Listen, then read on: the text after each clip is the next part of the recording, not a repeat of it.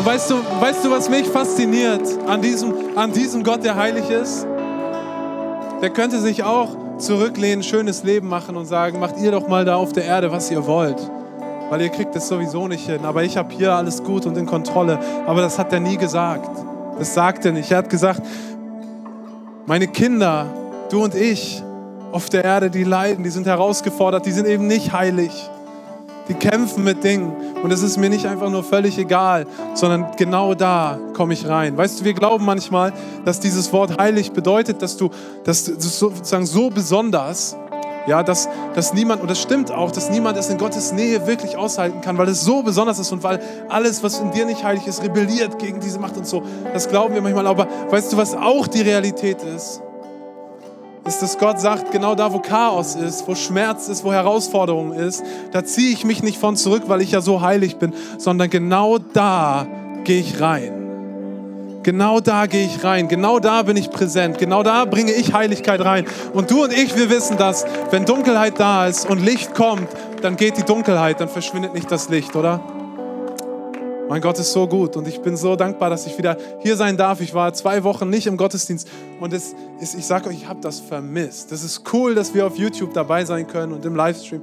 Und das, wenn du gerade da bist, ich möchte dich ganz herzlich willkommen heißen. Es ist so gut, dass du die Entscheidung getroffen hast, einzuschalten.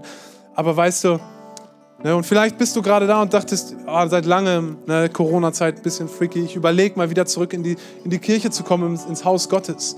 Und ich, vielleicht bist du heute Morgen hier, hast gesagt, ich gehe mal wieder. So, und man ist schon ein bisschen, weiß nicht genau, wie wird man aufgenommen und all diese Fragen, die sich vielleicht stellen. Und ich möchte dir einfach nur sagen, hey, schön, dass du da bist dass du den Entschluss gefasst hast, heute ins Haus Gottes zu kommen. Egal ob zum ersten Mal oder zum hundertsten Mal, weil du eh jeden Sonntag da bist oder weil du seit ganz langer Zeit wieder da bist. Schön, dass du auf YouTube eingeschaltet hast. Ey, wir lieben es, mit dir Gottesdienst zu feiern. Und ich möchte dir einfach sagen, Gott ist hier und Gott ist gut. Amen. Hey, ihr dürft euch setzen. Ähm, ich, ich bin Christoph, ich bin Pastor hier in der Kirche und ich darf heute predigen. Und ich freue mich total. Wer weiß, wie unsere Predigtserie heißt? Das war mir ein bisschen zu lahm. Entschlossen, das Wort ist ein Wort, das muss man mit ein bisschen mehr Entschlossenheit sagen, oder? Komm, ball mal deine Faust. Kannst du deine Faust ballen? Und dann sagt man so richtig, entschlossen. Ja, sehr gut, sehr gut. Entschlossen. Ja, wir sind entschlossen. Und ich, ich liebe dieses Wort. Ich, am Anfang dachte ich, hm, irgendwie ein interessantes Wort, weiß ich gar nicht genau, was ich damit anfangen soll. Aber dann hat Gott in mir gearbeitet und zu mir gesprochen und ich merkte, wie sich was in mir aufbaut. Und ich, ich liebe dieses Wort, weil es auch so ein Stück weit gegen unsere Kultur geht, in der wir stehen. Wo manchmal, ich weiß nicht, wie es dir geht, mir geht das so, ich bin auch vom Typen so, ich bin vom Typen her eher nicht der Entschlossenste, sondern ich hader eher mit Sachen. Ich kämpfe mit Sachen, ich denke über Sachen nach, so Overthinking ist ja so ein Thema ne, äh, in unserer Zeit. So geht mir das und ich merke, boah, aber es ist so cool, und dir geht das bestimmt auch so, wenn du mal entschlossen bist zu einer Sache, dann hat das Kraft dann verändert das Dinge, dann hat das Power. Und Simon hat vor zwei Wochen darüber gesprochen und hat eine Hammerpredigt abgeliefert. Wenn du die noch nicht gehört hast, dann, ich will nicht sagen, dass du jetzt ausmachen sollst und dir erst die anhören sollst, das ist eine blöde Idee, aber du solltest dir auf jeden Fall die nochmal anhören. Weil ich möchte so ein bisschen auch darauf aufbauen, was, worüber Simon gesprochen hat. Und ich möchte dir einfach sagen, es ist total cool, dass du dich entschlossen hast, heute Morgen herzukommen. Kannst nochmal sagen, entschlossen. Ja. So total cool, dass du dich entschlossen hast, hier heute Morgen zu sein oder auf YouTube am Start zu sein. Und ich hoffe, dass du eine richtig gute Zeit hast und was mitnehmen kannst. Weißt du, ich bin, äh, muss gerade überlegen, ich bin 33, ich werde 34 und äh, ja, danke. das ist okay, das ist okay. Hier übrigens, ähm, ich wollte eins nochmal rausholen und zwar, es gibt eine Regel bei Equippers, eigentlich in allen Equippers-Kirchen weltweit. Wir haben nicht viele Regeln, wir haben nicht viele so Sachen und so, aber wir haben eine Regel und die bedeutet, wenn einer klatscht, klatschen alle. Sehr gut, Christine. Und, und ich wollte das nur noch mal einbringen, weil ich dachte, das ist voll die, das ist voll die gute Regel, weil äh, du kennst das ja auch. Ne? Hast du schon mal zu so einem richtig unmöglichen Moment geklatscht? Ja, ja, zum Beispiel so, genau. Äh, ich weiß nicht, ob dir das schon mal passiert ist bei irgendeiner Veranstaltung und du denkst zum Beispiel, ist vorbei. Ich habe das mal gemacht im Theater. Ich dachte, da war ich noch jugendlich und ich dachte, es ist vorbei und jetzt klatscht man. Habe angefangen zu klatschen, aber es war noch gar nicht vorbei und das ist einfach nur awkward. Deswegen müssen wir einfach die Leute, die das vielleicht nicht ganz so drauf haben oder denen sowas passiert, weil es passiert jedem, müssen wir das supporten. Okay, wir klatschen einfach alle und tun so, als wäre das genau perfekt. Sehr gut. Das wollte ich nur, nur mal so nebenbei. Aber weißt du, ich bin 34 und ich habe, ich lerne gerade, ich werde langsam alt. Ja? Das ist, das ist doch, doch, doch, doch, doch.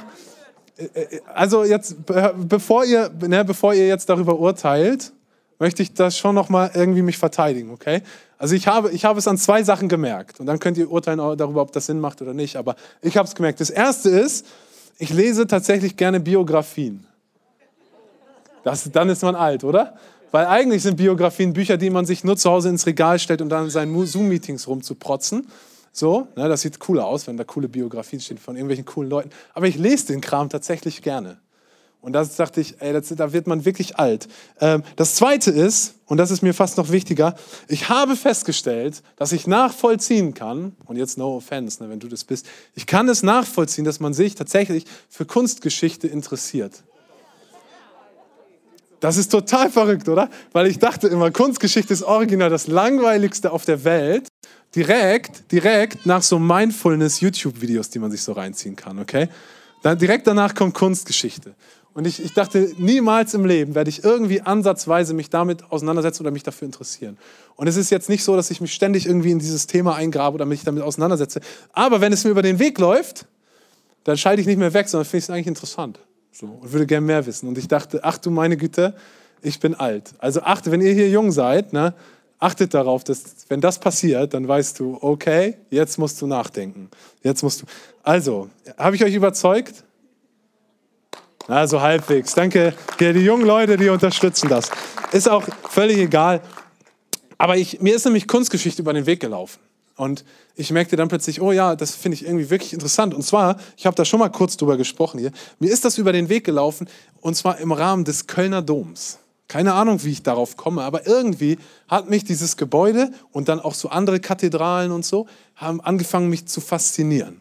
Ich dachte, boah, das ist irgendwie interessant, die Architektur und was haben die Leute sich dabei gedacht und wann ist das gebaut worden und so.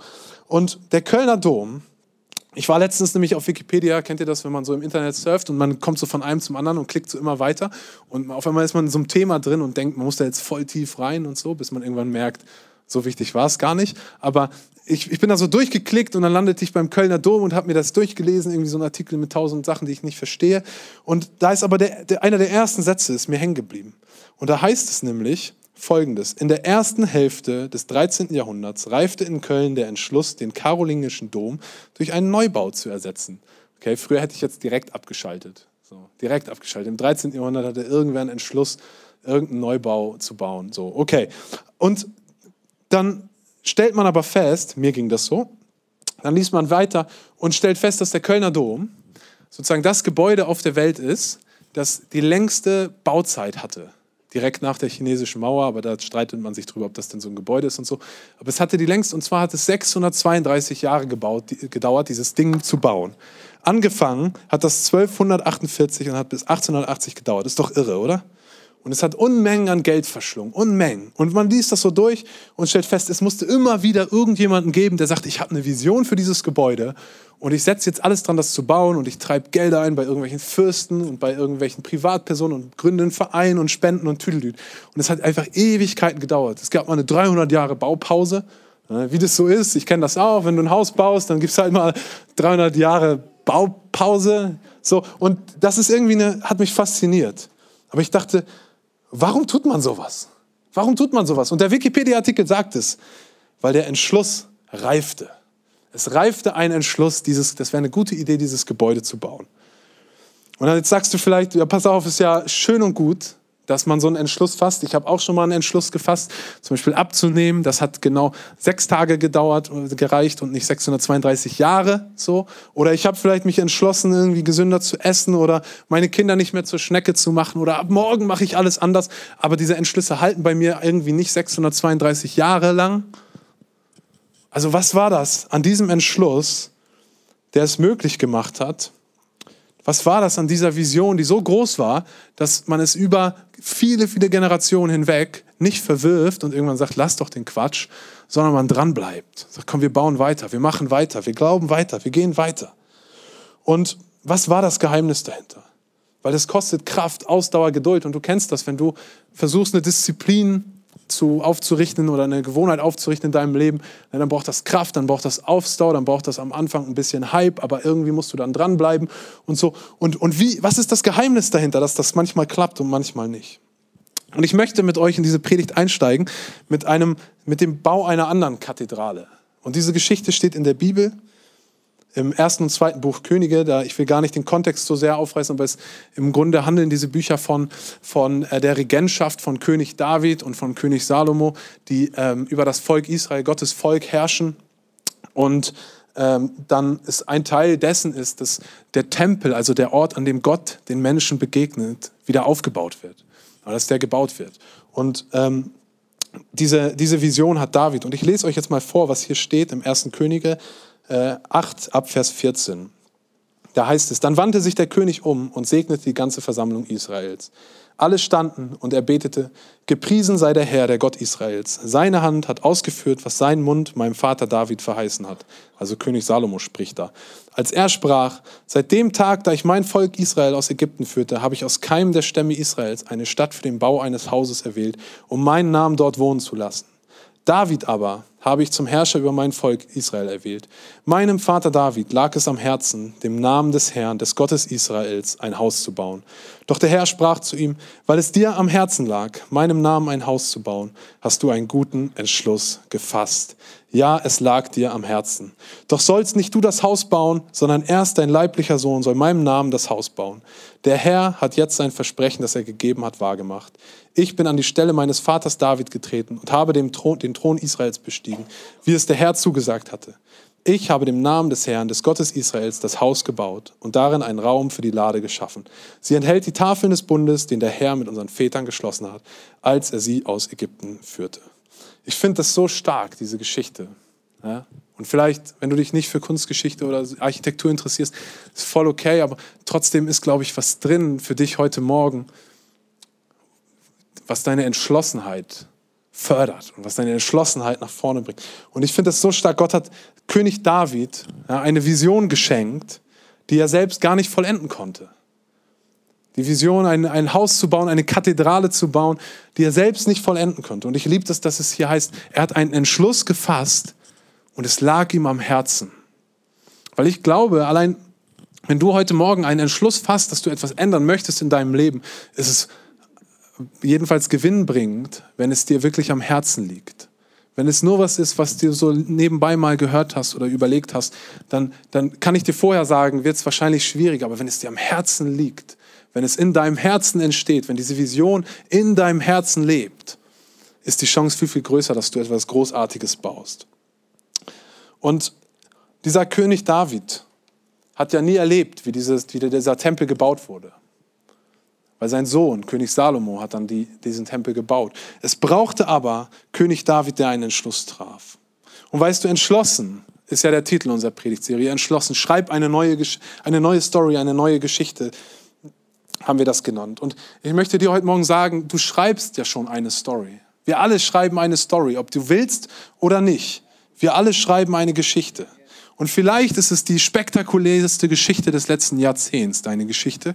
Und, und äh, Leute, Liedermacher werden davon singen und die Sagen werden am Lagerfeuer von Kindern erzählt. Vielleicht ist das so, vielleicht ist es eher eine Geschichte, die nicht so wahrgenommen, nicht so gehört ist. Und trotzdem schreibst du eine Geschichte und die ist auch nicht irrelevant, egal wie, wie, wie öffentlich die ist. Die ist nicht irrelevant, weil es gibt Menschen um dich herum, die diese Geschichte lesen, die diese Geschichte sehen und die darauf reagieren. Und diese Macht hast du. Du schreibst eine Geschichte und daran kannst du gar nichts ändern. Und du entscheidest auch nicht über jedes Ereignis, was passiert in deiner Story. Das wäre ja ehrlich gesagt gelogen, das weiß jeder von uns. Ich habe auf die Weltpolitik keinen Einfluss, auf den Spritpreis sowieso nicht, auch wenn der mich erschreckt. Und wisst ihr, ich, ich, ich habe keinen Einfluss auf jedes Ereignis, was passiert. Auf Krankheiten, auf Rückschläge, die kommen, auf die guten Dinge, die passieren, auf die Zufälle. Ich habe da, hab da keinen Einfluss drauf nicht auf alles, aber wisst ihr, worauf ich einen Einfluss habe? Ich kann über die große Story entscheiden.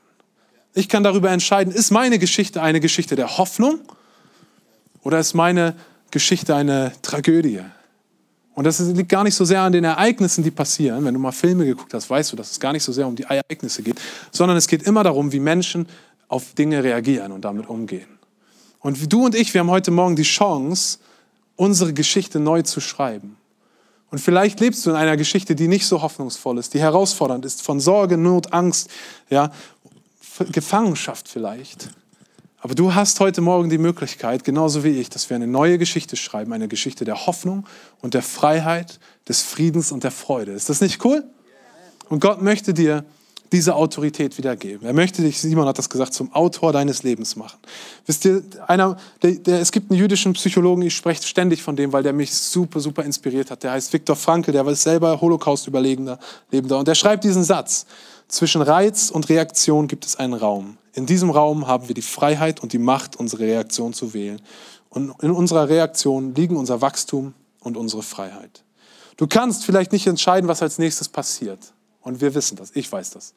Ne, wenn du die Nachrichten, ich habe viel Nachrichten geguckt die letzte Zeit, weil es mich interessiert. Wenn du siehst, was in der Ukraine los ist, in Kanada, wenn du los ist, Corona, ne, ich brauch gar, man braucht gar nicht anfangen, dann, dann merkst du, ich habe gar, ich, ich, das sind einfach Reize, die auf mich einströmen und die Dinge, die passieren. Und ne, ich sitze hier im Wohnzimmer und gucke mir das an, aber andere Leute betrifft das sehr viel stärker und sehr viel konkreter und sehr viel direkter.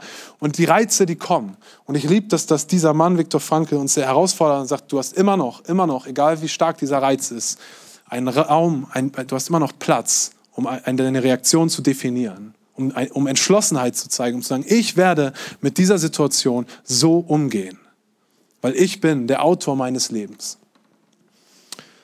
Du bist eine machtvolle Person. Wenn ich, wenn ich heute hier spreche, dann ist das eigentlich mein Anliegen, dir zu sagen, du bist eine machtvolle Person. Und vielleicht spürst du das nicht, dann möchte ich dir sagen, Gott möchte dir die Macht zurückgeben.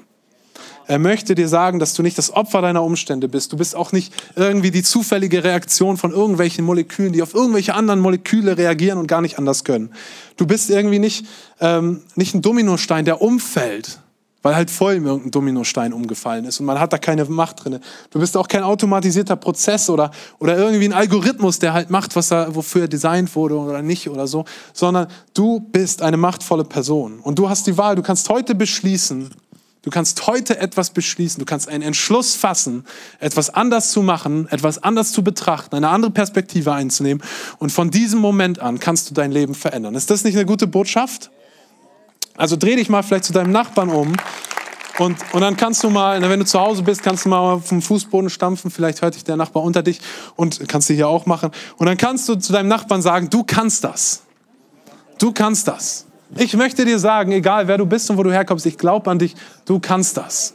Du kannst das. Und du kannst wie, wie König David einen Entschluss treffen, der nicht einfach ist, der herausfordernd ist, weil er größer ist als, als vielleicht dein eigenes Leben oder deine eigene Begrenztheit.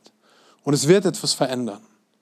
Und vielleicht ist es heute dein Moment in einem Bereich deines Lebens, wo du merkst, ich bin nicht so entschlossen, ich bin herausgefordert, ich, ich schwanke irgendwie so hin und her, zu sagen, im Bereich Familie oder Finanzen oder in deinen Beziehungen einen Entschluss zu treffen, anders mit der Situation umzugehen. Sagen, ich, ab heute reagiere ich anders. Wenn ich nach Hause komme und, und mich mit meiner Frau streite, eine Sache mache ich heute anders. Eine Sache mache ich anders. Ich habe übrigens einen guten Beziehungstipp, habe ich gerade irgendwie, weiß ich gar nicht, habe ich auf Instagram gehört oder von meiner Frau oder so. Hier ist, hier ist eine, hier ist, dachte ich, oh, das kann ich tun, weil manchmal, wisst ihr, Beziehungen sind manchmal so super kompliziert. Was, besser zuhören ist ein guter Tipp, aber hier ist noch was anderes und das ist wirklich herausfordernd, aber, eine, aber irgendwie auch cool. Und zwar heißt es, egal wie du dich streitest, das kannst du auch mit deinen Kindern machen, das kannst du sogar mit deinen Freunden machen, musst du nur anders formulieren. Wenn du dich streitest, wenn, du, wenn ihr Herausforderungen habt, trotzdem zu sagen, ich liebe dich. Und hier ist noch der Pro-Tipp, du sagst, ich liebe dich, weil. Ja, dann kannst du deinem Freund sagen, ne, sagst vielleicht nicht, ich liebe dich, sagst vielleicht, Bro, du bist cool, ich hab dich lieb. Keine Ahnung, was, was sagt man so?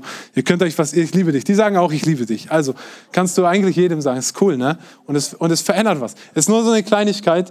Hier kurzer Instagram-Ratgeber. Ähm, genau, das läuft. Aber ich möchte dir jetzt kurz eigentlich drei Punkte mitgeben, wie du diese Entschlossenheit, etwas in deinem Leben verändern, zu verändern, ähm, wie du sozusagen gute Entscheidung treffen kannst, einen guten Entschluss treffen kannst, etwas anzupacken in deinem Leben. Und mein erster Punkt ist folgender. Entschlossenheit braucht Vision. Weißt du, so wie der König David oder die Architekten des Kölner Doms brauchst du eine Vision von etwas. Du brauchst ein Bild davon, dass etwas in deinem Leben anders sein kann. dass etwas sich verändern kann, dass du etwas, dass Gott etwas in dich hineingelegt hat, ja, dass er etwas dir aufs Herz gelegt hat, was gut ist, was wertvoll ist und was diese Welt sehen soll. Und ich glaube, dass dir, jedem Einzelnen hier, Gott etwas ins Herz gelegt hat, was gut ist und was diese Welt sehen möchte und was diese Welt sehen muss. Und wenn du diese Vision hast, ist es so viel einfacher, einen Entschluss zu, Entschluss zu fassen.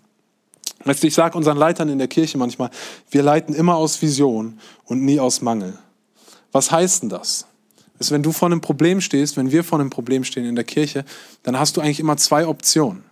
Du kannst sagen, alles klar, hier ist der Mangel, den das ausübt oder den ich erleide oder den ich habe und ich versuche, diesen Mangel zu stillen. Und das ist auch nicht nur schlecht, aber es ist sehr begrenzt. Oder du kannst sagen, was ist die Vision? Welche Vision habe ich für meine Kleingruppe, für meine Familie, für mein Team, für meine Arbeit, für meinen Nächsten, für meinen Nachbarn? Welche Vision habe ich und welche Entschlüsse muss ich da, daher treffen, um dieser Vision näher zu kommen? Und ich sage dir, es verändert einfach die komplette Herangehensweise. Wisst ihr, Mangel bedeutet Knappheit. Das bedeutet, ne, wir haben einen Kuchen und der ist irgendwie begrenzt und ich muss das möglichst große Stück davon abbekommen, weil sonst bin ich raus. Aber Vision bedeutet, wir arbeiten zusammen, um den Kuchen größer werden zu lassen und einen Überfluss zu kreieren, der andere Leute ernährt. Und jetzt kannst du entscheiden, den gefühlten Mangel zu verwalten und sagen, wie kriege ich den gefüllt, wie kriege ich den gestopft? Oder du kannst entscheiden, aus Vision zu leiten und etwas zu bauen, was Bestand hat und was letztendlich anderen Menschen dient und sie voranbringt. Ähm, weißt du, und wir leben in einer Zeit, die ist, wir sind so krass von Mangel geprägt. So, wenn du da mal drüber nachdenkst, eigentlich jede Werbung, wenn du mal Fernsehen guckst, ich habe den Super Bowl geguckt und original, da läuft ja so viel Werbung, ist unfassbar. Und jede Werbung erzählt dir eigentlich Folgendes, du hast einen Mangel und wenn du dieses Deo hier kaufst oder was auch immer, dann wirst du gut riechen und dein Leben wird richtig gut laufen. So, das ist eigentlich, was jede Werbung dir erzählt.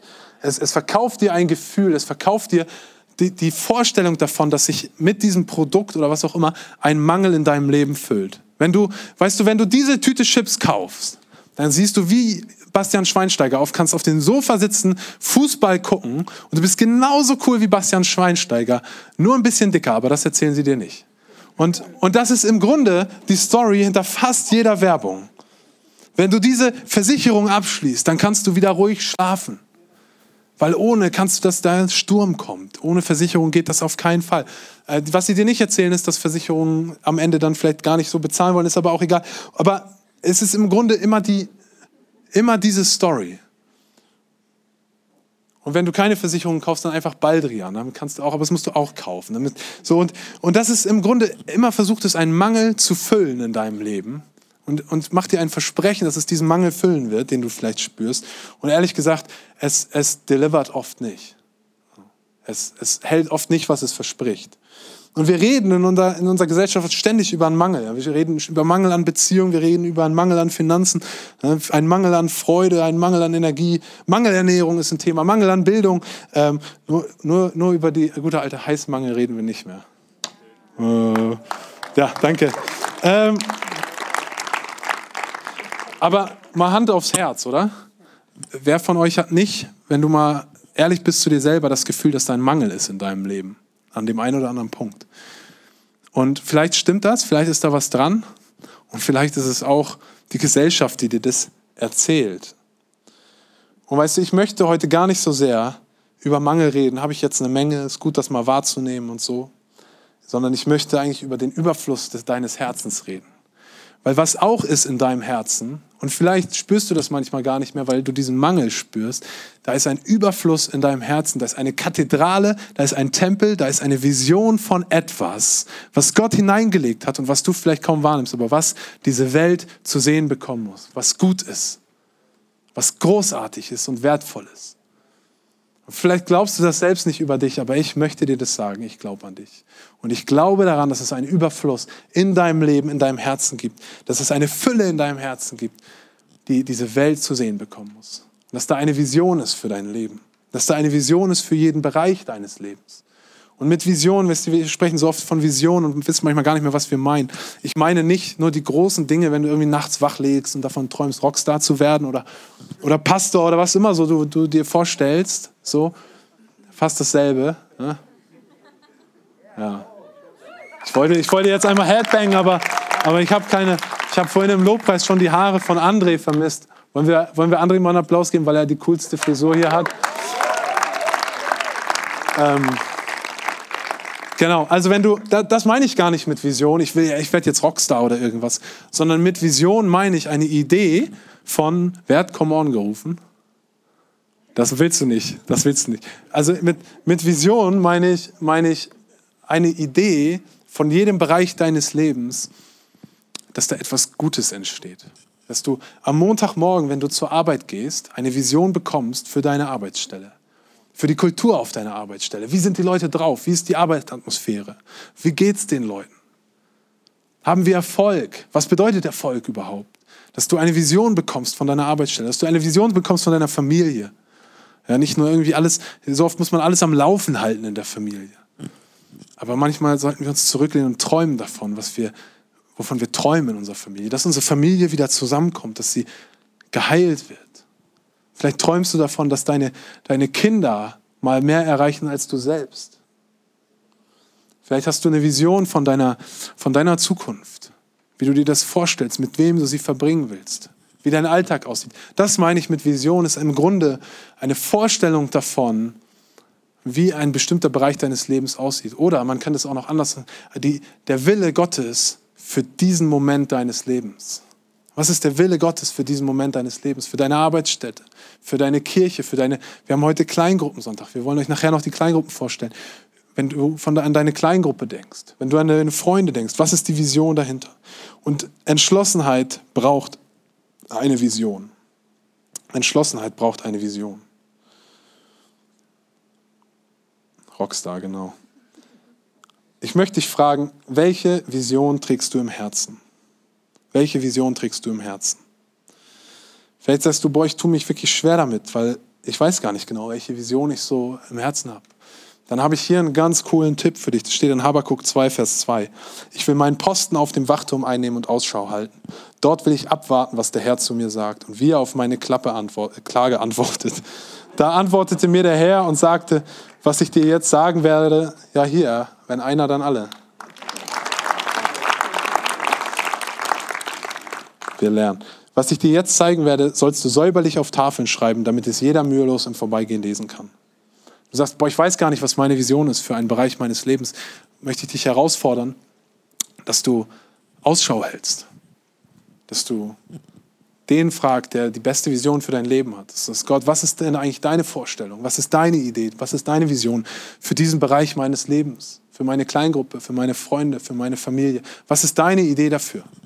Und dann schreib es auf und vielleicht begibst du dich in einen, zum Beispiel in eine Kleingruppe, an einen Ort, wo du das teilst mit Leuten, wo sie es lesen können, wo sie dich lesen können und wo sie sagen können, ey, das inspiriert mich, das ist was Gutes. Und weißt du, ich hatte vor dem Lobpreis, Marco, ich hatte ne, dich gesehen an den Drums und hatte den Eindruck, dass Gott in der nächsten Zeit über deine Vision sprechen möchte, zu dir.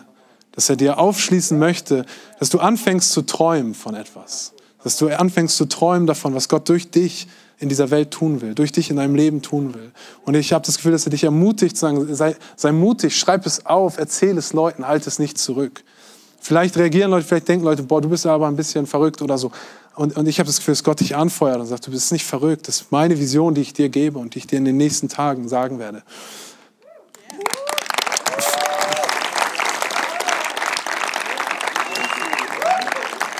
Hier ist, hier ist mein zweiter Punkt. Seid ihr bereit? Seid gut drauf heute, das ist schön. Entschlossenheit braucht Verantwortung. Weißt du, was ich an Davids Entscheidungen, an seinem Entschluss so liebe? Dass es kein egoistischer Entschluss ist. Dass es keine, keine, dass es nicht um ihn da drin geht. Sondern er hat eine Vision, die ist größer als er selbst. Die ist dafür da, ein Haus zu bauen, in dem Menschen Gott begegnen. Das ist die großartigste Vision, glaube ich, die man haben kann. Und es dreht sich nicht um ihn selber und damit darum, dass er es gut hat und irgendwie es nice ist für ihn, sondern es dreht sich um Gottes Idee.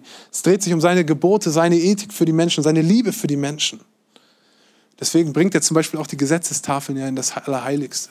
es darum geht, dass die Menschen, dass das den Menschen dient und sie ihm da begegnen können. Und hier ist eine Frage, die ich mir in letzter Zeit, die Gott mir in letzter Zeit eigentlich gestellt hat. Und die Frage lautet ungefähr so. Wenn deine Träume, Christoph, in Erfüllung gehen würden, die Kirche, die du so sehr liebst, zur vollen Entfaltung kommen würde und alles eintritt, wovon du träumst, aber du bekommst kein bisschen Applaus, würdest du dasselbe tun, was du tust? Kannst du dich mal fragen, wenn du kein bisschen Anerkennung oder Applaus bekommst von den Leuten um dich herum, auf deiner Arbeitsstelle, wo auch immer, würdest du dasselbe tun? Vielleicht dienst du in der Church, würdest du dasselbe tun, ohne ein bisschen Anerkennung? Und weißt du, für, ich dachte immer, ja, das ist für bei mir safe, aber Gott stellte mir diese Frage und ich dachte, oh, da ist schon was dran, damit muss ich arbeiten. Und, und musste dealen damit zu sagen, nee Gott, ich tue das, ich das nicht für den Applaus, für irgendwie die Zustimmung, sondern ich tue das für, für dich. Und ich tue das für die Leute um dich herum. Und ich würde dasselbe tun. Und ich liebe das so an, an, König David. Pastor Simon hat letzte, vor zwei Wochen über Demut gesprochen. Hat gesagt, dass es dieser Mix ist von Dienen und Mut. Und was es dafür braucht, ist eigentlich Selbstlosigkeit. Es braucht die Größe, sein Leben für etwas zu geben, was viel größer ist als ich selber. Und das ist leicht gesagt, aber es fordert echt heraus. Aber wenn du dir mal anschaust, wem, wem wir so Respekt entgegenbringen, wirklich Respekt, dann sind das in der Regel Menschen, die ihr Leben niederlegen für etwas Größeres. Ich musste an Martin Luther King denken der gekämpft hat gegen die Rassentrennung in den USA und der am Ende sein Leben gegeben hat. Der wurde ermordet dafür. Und der nicht aufgegeben hat. Ich habe gelesen in einem Interview, dass er kurz vor seinem Tod ein Interview gegeben hat, dann hat er gesagt, weißt du, es ist okay, so, wenn das hier irgendwo zu Ende geht, weil Gott hat mich auf einen Berg geführt und ich konnte das gelobte Land sehen. Und er spielt an auf eine Story aus der Bibel, wo Mose, bevor, sie in das, Lob, bevor das Volk Gottes ins gelobte Land kommt, auf einen Berg geht und einmal den Blick schweifen lässt über das Land, aber Mose weiß, ich werde es selber nie betreten. Und das irgendwie hat mich berührt, dachte ich, ey, das, das ist was, was, was uns wirklich Respekt, was uns, was uns Ehrerbietung abbringt, wenn Menschen so drauf sind, oder? Und es ist das Beste, was du tun kannst, eine Vision zu kreieren, die nicht bei dir selber stehen bleibt, die nicht darum geht, dass du irgendwie ähm, famous auf Instagram wirst, sondern die eine Botschaft in diese Welt hinausträgt und die den, deinem Nächsten, den Leuten um dich herum dient, die Gott groß macht. Verantwortung für andere. Entschlossenheit braucht Verantwortung für andere. Meine Frage an dich ist auch, wenn du eine Kleingruppe zum Beispiel leitest, hey, schaff deine Vision für diese Kleingruppe Raum für andere. Oder geht es darum, sagen, vielleicht Mangel zu verwalten? Ah, Hauptsache, wir haben es alle nett miteinander. Oder schafft es Raum? Ist da Platz für andere? Ist da Platz dafür, dass es wächst? Wenn du eine Vision hast für deine Arbeitsstelle oder für deine Uni oder wofür auch immer, für deinen Freundeskreis, ist da Raum für andere oder ist es so auf sich selber fokussiert und vielleicht die paar, die mit dir sind?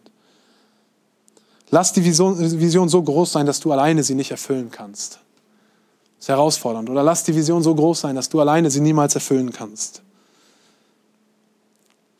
Ist im 1. Könige, das hat mich auch angesprochen, da, da heißt es auch, dass Gott hat keine Stadt erwählt und keinen Ort, sondern er hat König David erwählt, der einen Entschluss in seinem Herzen getroffen hat, den Tempel zu bauen. Es war eigentlich nicht mal richtig Gottes Idee, den Tempel zu bauen. Es war König, so, so steht es da jedenfalls, es war der Entschluss von König David. Vielleicht hast du eine Idee davon, etwas Großes zu tun, was Platz, Raum schafft, Platz schafft für Menschen. Und Gott, glaube ich, erwählt dich heute. Er ehrt deine Idee, deine Entschlüsse, die Träume deines Herzens. In Sprüche 16, Vers 13 heißt es, vertraue dein Vorhaben dem Herrn an, dann werden deine Pläne gelingen.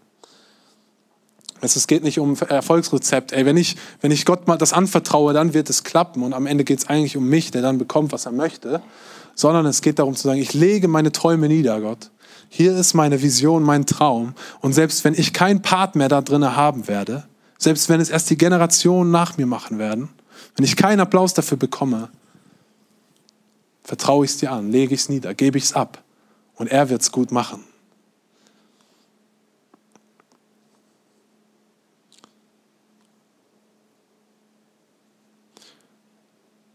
Weißt du, wie, wie können wir denn sicher sein, dass der Entschluss, den wir treffen, die Vision, die wir haben, richtig ist? Dass es im Sinne Gottes ist. Kann ich dir nicht genau sagen. Aber ich kann dir sagen, du kannst zwei Sachen machen. Du kannst sicherstellen, dass sie Raum schafft für andere, weil Gott schafft immer Raum für andere. Gott sehnt sich immer danach, dass wir unserem Nächsten begegnen, dass wir Platz schaffen, dass wir Menschen mit reinnehmen, dass wir nicht nur bei uns selber stehen bleiben. Und das Zweite ist, du kannst ihn fragen. Du kannst ihn fragen und er wird antworten. Das steht zum Beispiel in Jakobus, dass er antworten wird. Die Herausforderung ist nur, können wir mit der Antwort umgehen? Sind wir bereit, dem auch zu folgen? Oder sagen wir, ja, ist eine nette Idee, Jesus, und es ist eine herausfordernde Sache, deswegen mache ich es nicht. Und am Ende, und das ist, womit ich schließen möchte, ist, Entschlossenheit braucht Vertrauen. Vielleicht sitzt du jetzt hier und sagst, boah, ich habe diesen Bereich in meinem Leben und ich habe eine Vision davon, wie es sein könnte. Und ich, das ist auch etwas, was über mein eigenes Leben hinausgeht. Aber ich bin einfach so unsicher. Ich weiß nicht, ob ich darauf vertrauen kann, dass das auch klappt, dass das gut ist. Václav Havel, das ist ein Lyriker und war, glaube ich, tschechischer Präsident, wenn mich nicht alles täuscht, der hat gesagt, Hoffnung ist nicht die Überzeugung, dass etwas gut ausgeht, sondern die Gewissheit, dass etwas Sinn hat, egal wie es ausgeht. Im ersten Korinther heißt es, denn wir leben im Glauben und nicht im Schauen. Du hast niemals Sicherheit, dass das, was du dir vornimmst, den Entschluss, den du triffst, dass der 100%ig umgesetzt wird und gut ausgeht. So wie König David, der sagen musste, keine Ahnung, ob es klappt. So wie die Kölner Domleute, die sagen mussten, keine Ahnung, ob es in unserer Lebzeit hinhaut. Wahrscheinlich wussten die schon, dass das nicht funktioniert. Kannst du, hast du keine Sicherheit. Weil Gott möchte dein Vertrauen. Gott möchte dein Vertrauen sagen, es geht doch gar nicht um dich, es geht darum, dass du mir das gibst, wovon du träumst. Es geht darum, dass du mir deine Ideen, deine Vision, deine Entschlüsse gibst und siehst, wie ich damit umgehe. Manchmal manchmal sagen Leute ja sowas wie oder beten sowas wie, ähm, Gott, ich vertraue dir einfach, dass du das schon machst oder so. Und ich, mich, ich stock manchmal bei solchen Gebeten, weil ich, weil ich denke, boah, für mich ist es gar nicht so einfach. Ich vertraue dir einfach, dass du das, für mich ist das manchmal gar nicht so einfach, Gott sei Dank. Ich vertraue dir mit meiner Familie. Ich vertraue dir mit meinem Konto, was gerade irgendwie leer gelutscht ist. Ich vertraue dir mit meiner Kirche. Ich vertraue dir mit den Leuten um mich herum. Ich vertraue dir mit meinem eigenen Leben oder meiner Gesundheit. Das ist gar nicht so einfach manchmal. Also wie kann ich denn darauf vertrauen, Gott? Wie kann ich im Glauben leben? Wie kann ich darauf vertrauen, dass du etwas tun wirst, dass du eingreifen wirst? Vertrauen braucht Risiko. Es ist eben nicht die Gewissheit, dass es gut ausgehen wird, sondern es ist eine Überzeugung, dass Gott gesprochen hat dass es richtig ist. Es ist ein bewusstes, auch ein bewusstes Risiko, was man eingeht. Vertrauen braucht Risiko. Worauf setzt du heute Morgen dein Vertrauen?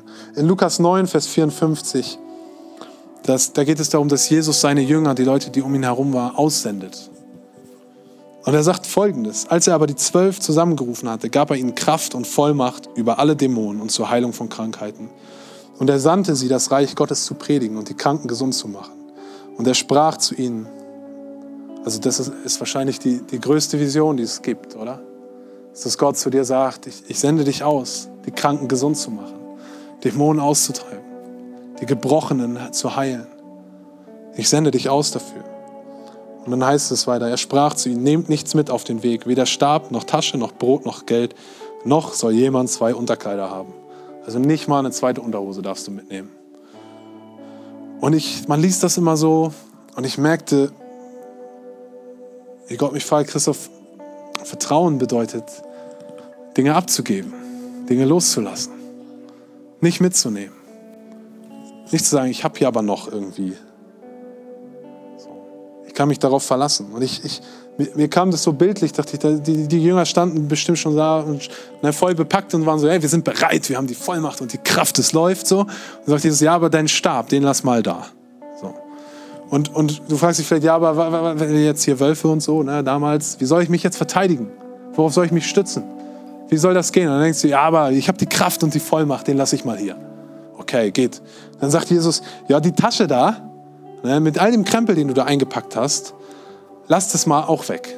Du denkst, aber all das Material, was ich so gesammelt habe, all die wichtigen Dinge, die Erinnerungen vielleicht an die Vergangenheit, meine Verletzung, all dieser Kram, den ich so in meine Tasche gepackt habe, das muss ich schon mitnehmen. Jesus sagt, lass das mal liegen. ist gut hier aufgehoben. Du geh. Dich sende ich aus. Da ist eine Vision. Und dann sagst du vielleicht, okay, Tasche, alles klar, komm ich, schaffe ich auch noch irgendwie. Vielleicht geht's ohne das Zeug. Und dann sagt er, ja, und das Brot, das Brot, deine Ernährung, die lass auch mal weg. Da kannst du mir auch mit vertrauen. Und du fragst dich vielleicht, aber Essen? Jetzt reicht's wirklich langsam irgendwie, ne? Das ist ein Grundrecht. Quasi oder so. Das ist das Brot. Das, das kann ich, das jetzt wirklich nicht. Und dann hast du dich dazu durchgemacht. Aber ich habe ja die Kraft und die Vollmacht und das Vertrauen. Okay, lasse ich das auch noch weg. Und dann geht es weiter. Jesus sagt, dein Geld. Dann du, ja, okay, aber ich habe ja noch meine Kreditkarte. Er sagt, die auch, die auch. Dann denkst du, Alter, jetzt, jetzt, jetzt reicht es aber langsam wirklich. Und zu allerletzt sagt er auch noch, und eine zweite Unterhose, die lässt jetzt auch noch weg. Und ich dachte, was ich lernen kann, ist, Vertrauen ist ein Prozess, Dinge loszulassen. Es ist nicht auf einmal die Entscheidung, ja, jetzt alles egal und ich gehe jetzt los, sondern es ist ein Prozess zu sagen, Stück für Stück, ich gebe es in deine Hand. Ich weiß, dass es da gut aufgehoben bin und dass vor allem ich in deiner Hand gut aufgehoben bin. Wenn du etwas in Gottes Hand gibst, gibst du eigentlich dich in Gottes Hand. Sagst du, ich bin bereit, dir nachzufolgen. Und ich bin bereit, die Dinge aufzunehmen. Vertrauen braucht Risiko. Worauf setzt du dein Vertrauen? König David musste darauf vertrauen, dass Gott sein Versprechen in der nächsten Generation umsetzt und dass es sich lohnt, diesen Tempel zu bauen. Ich glaube, du darfst mit der Vision, mit dieser, vielleicht ist es nur ein Funke oder ein Samen in deinem Herzen, dass Gott etwas tun möchte durch dich und in dir. Du darfst dein Vertrauen in Gottes Hand geben. Sagen, ich vertraue dir, dass du es gut machen wirst.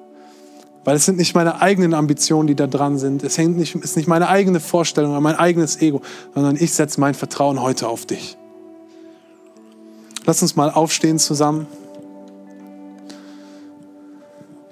Und ich würde super gerne mit euch beten.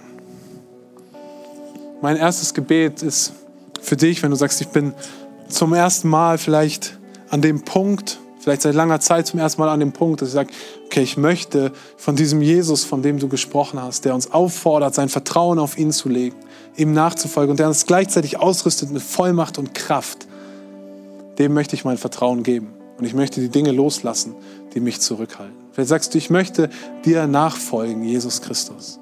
Ich möchte dein Kind sein. Ich möchte, dass du eine Vision in mein Herz legst und sie zur vollen Entfaltung bringst.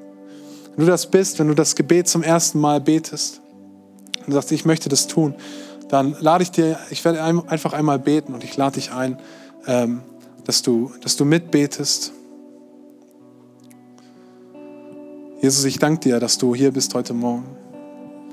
Und ich danke dir, ihr braucht es nicht nachbeten, ihr dürft einfach eure Herzen, eure, eure Gedanken aufmachen. Jesus, ich danke dir, dass du hier bist heute Morgen. Und ich danke dir, dass du deine Kinder liebst. Und dass wir auf niemand anderes, es sich auf niemand anderes lohnt, sein Vertrauen zu setzen wie auf dich. Und ich bin heute Morgen hier und ich möchte dir mein Vertrauen schenken. Ich möchte dir sagen, dass ich dir nachfolge. Ich möchte zurücklassen, was mich abhält. Ich möchte dich um Vergebung bitten. Und ich möchte anerkennen, dass du gestorben bist dass du auferstanden bist und dass da drin Raum ist für mich und für die Vision auf meinem Leben. Ich folge dir nach. Hey, und wenn du sagst, ich möchte mein Leben Jesus übergeben, ich habe dieses Gebet gerade innerlich mitgebetet und ich möchte heute Jesus nachfolgen, dann lass uns mal alle die Augen schließen und ich möchte dich einfach einladen, es ist ein Moment zwischen dir und Gott, einmal die Hand zu heben und sagen, ich bin das, ich habe dieses Gebet gesprochen. Ich möchte diesen Gott kennenlernen. Dankeschön. Dankeschön. Und Jesus, ich danke dir für jeden, der seine Hand gehoben hat, der sich eins gemacht hat, der dieses Gebet zum ersten Mal gebetet hat. Ich danke dir, dass du kommst mit deiner rettenden Kraft. Dass du kommst mit deiner neuen Vision, mit deiner Freiheit, mit deiner Freude. Hey, vielleicht bist du heute Morgen hier, dass ich, ich habe da eine Vision, ich habe da so eine Kathedrale im Herzen, etwas, was Gott tun möchte, in mein, auf meiner Arbeitsstelle, in meiner Familie, in mir selbst. Ich habe da etwas, was Gott in einem Bereich meines Lebens tun möchte. Aber ich hadere damit, Gott ist echt da drin zu vertrauen. Ich hader damit, ihm nachzufolgen. Ich hader damit, da Raum zu schaffen. Dann lade ich dich ein, während alle Augen geschlossen sind, dass du einfach mal deine Hand hebst oder deine Hand aufs Herz legst und vielleicht diesen Bereich oder diese Vision nimmst, sagst, hier ist sie heute Morgen, ich ergreife sie und ich bringe sie vor den Thron Gottes. Und Jesus, ich danke dir, dass wenn wir unser Vertrauen auf dich richten, es nie zu, Schande, zu Schanden wird. Ich danke dir für jede Vision, für jede Idee, für jede Kathedrale, die in diesem Raum hier gerade ist, die du bauen möchtest. Und die Menschen sehen dürfen, die Menschen Raum schenken. Und ich bitte dich für jeden Einzelnen, der gerade hier ist und sich eins macht, dass du kommst mit deinem Heiligen Geist. Dass du kommst mit deiner Hoffnung, dass du in uns das, das Wollen und das Vollbringen schaffst. Dass du uns lehrst, unser Vertrauen abzulegen auf dich. Dass du all das, was uns zurückhält, was wir lieb gewonnen haben, was wir gerne mitnehmen wollen, dass du uns hilfst in diesem Prozess, das niederzulegen und unser Vertrauen nur auf dich zu richten. Jesus, ich danke dir, dass du kommst mit deiner heilenden, liebenden Gegenwart. Wir bringen dir all die Ehre heute Morgen. Amen.